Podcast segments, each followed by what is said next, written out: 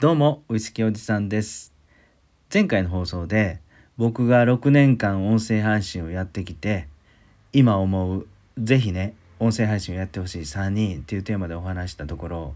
あの、結構の反応があったので、コメント、お便り来たのでね、えー、今日はですね、僕も音声配信6年やってきて、じゃあ僕、今この現状でどんなことになってるのか、僕がやってきた番組、えー、それをね少しつらつらと話していきたいと思います。え、今僕の目の前にはちょっとパソコン開けててね、え、ネットでつなげているページは Apple の Podcast Connect いわゆる Apple の Podcast のアナリティクスです。でこれ番組今まで僕が 6, 6個かな7つぐらい番組を音声配信やってきましてまあ一番古い番組というか一番長く続いている番組5年続いている番組がバー岩田のウイスキー千夜一夜というのがあります。はいございます。でそれの6月のアナリティクスのページを開けているんですね。であのちょっとここでねあのデータを読み上げていきたいと思います。フォロワー数が516人。熱心なリスナー数が109人。そして再生回数が2500はい。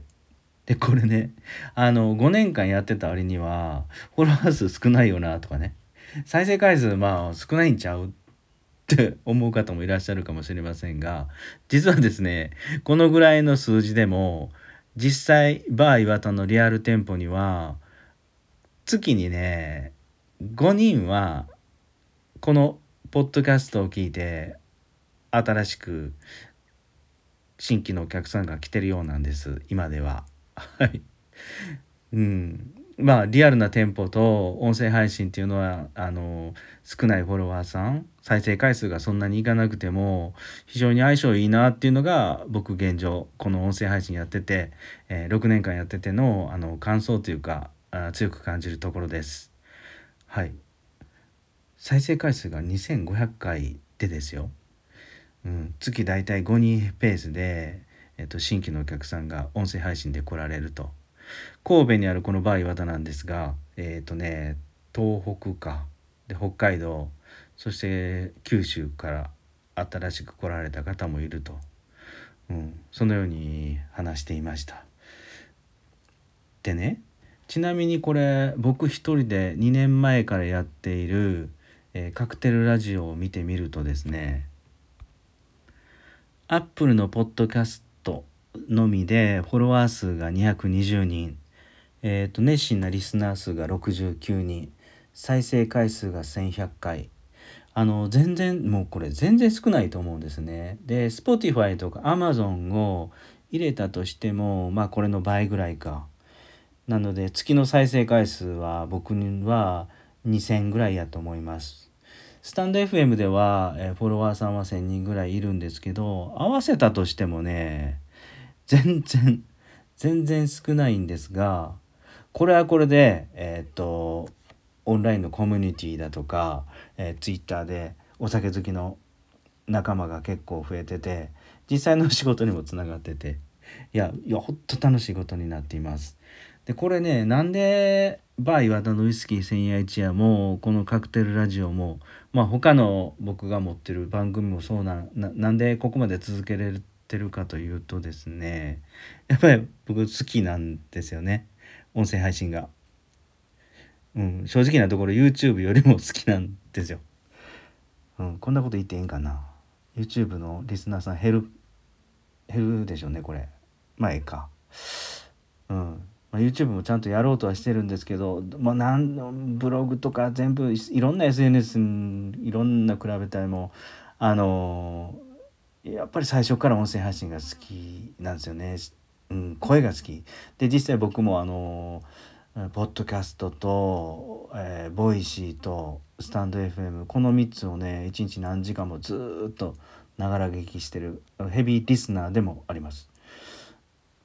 なんでここまで好きなんかっていうともう趣味のことをただただひたすら喋れるというか、うん、何も気にせず喋れるっていうのでえー、音声配信続けれてるのかなと思います。で中にもバイワタのウイスキー千夜一夜はね僕はあのサポート側ではあるんですけどもえっとねもう5年ぐらい前かな最初やりだした頃の1年ぐらいは正直言って僕はもうあまり面白くなかったんですよ実は。で1年やってて、え、2年3年経っていくとですねこれだんだんだんだんあの岩田マスターとの会話がどんどん楽しくなってきてで別に大した話をしてるわけでもなくちょっと小バカなことばっかり言っててえー、っと洋酒一本を紹介しながらどっちかっていうと硬い話じゃなくて嘘のお酒を飲みながらああだこうだっていうだけの番組多分これ配信してる僕たち2人が一番楽しんでるのかなといつも思うぐらいねあの日を追うごとに楽しくなっています。で最近特にですね7月入ってからの放送聞いていただいたら分かるかな気づかれる方いらっしゃるのかなと思うんですけどなんかねちょっとバイワタのマスターもちょっと弾けたまたまた弾け出した感じがするんですよね。でその僕たちの2人の会話もお酒にとどまらずですねとにかく好きなことをしゃべり出したと。これ半ば収集つかないような番組になってきたんですけどもそうすると意外にフォロワーさんとか再生回数とかが伸びています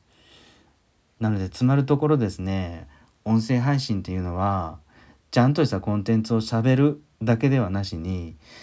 だけではなしにっていうかそれよりも何て言うんだろう喋ってる本人が 楽しそうにやってるとかなんかこう熱がどんだけこもってるかであの何て言うんだろうな続けていけるかどうかとかあの聞いてくださる方が増えていくのかどうかって決まっていくのかななんてそこは強く感じてます。はいなので僕は6年間音声配信をやってまして5年間続けてきたのがバイワタのウイスキー千夜一夜そして一人しゃべりのこのカクテルラジオは2年間続けてますと。で一番最初6年前から始めたのが僕のご機嫌社長研究所っていうねあの僕の経営に関する話それをずっとやっているんですけどもいやこれは本当マイペースでやってます。うん、これはねこれはあの楽しいというよりも仕事だからやっぱりずっと続けられるのは大好きなお酒の洋酒の話。そして洋酒好きな人たちが集まってしゃべるね。バイワタのウイスキー千夜一夜とかカクテルラジオが何とも楽しく続けてれるん？続けられてるのかな？なんて思ったりしています。はい皆さんの番組はどうですかね？とにかく楽しいんだと思います。音声配信やられてる方は。根っからのあの声好きなんじゃないかなと思います。はい。ですのでもしね今聞いてるだけでとかねこれからちょっと音声配信やろうかなと思ってる方は あのやったらドハマりする人が多いなと思うんですよ。はい、これはねコンテンツはねあまり関係ないと思います。僕みたいにウイスキー好きだったらウイスキーをネタに他のことをバンバンバンバン喋ってそれがどんどん楽しくなっていくっていうパターンになっていくのかなと思います。はい、今日はですね僕が6年間音声配信をやってきて思うことパート2としましてえー、っとじゃあ6年間やってきて僕今何が起こってるのかどういう感じで音声配信ってやってるのかっていう話をまあだらだらとですが話をしてみました。はいいかがだったですかね？はいちょっとここでご案内なんですけども僕はねあのお酒一本でつながるお酒一本というかオンラインのコミュニティをやっています。今はまだ10人ぐらいなんですが、あのちょっとでもお酒に興味ある方だとかウイスキーカクテル洋酒世界中のリキュール、えー、焼酎泡盛とかねワインとかビールとかね、えー、そんなことに興味ある方がコミュニティに来てもらってまあそれを窓口としていろんな趣味ね映画や、えー、と小説物語、えー、海や山バーベキューとかね、まあ、いろんな趣味でつながれるいろんな仕事でつながれる、えー、ちょっとしたちょっとしたオンラインのコミュニティ無料でやってます。でそれを今あの1人2人増えてきてね活性化できたらいいなと思ってスターティングの段階ではあるんですけど盛り上げてくれる方をぜひウェルカムしたいなと思います。よかったらここのあの URL 貼り付けてときますんで遊びに来てください。はい。今日はまあそんな感じで僕が6年間音声配信やりました。今こんな感じですってお話をしました。最後まで聞いてくださりいつもありがとうございます。それでは皆さん今夜も穏やかな夜をお過ごしくださいね。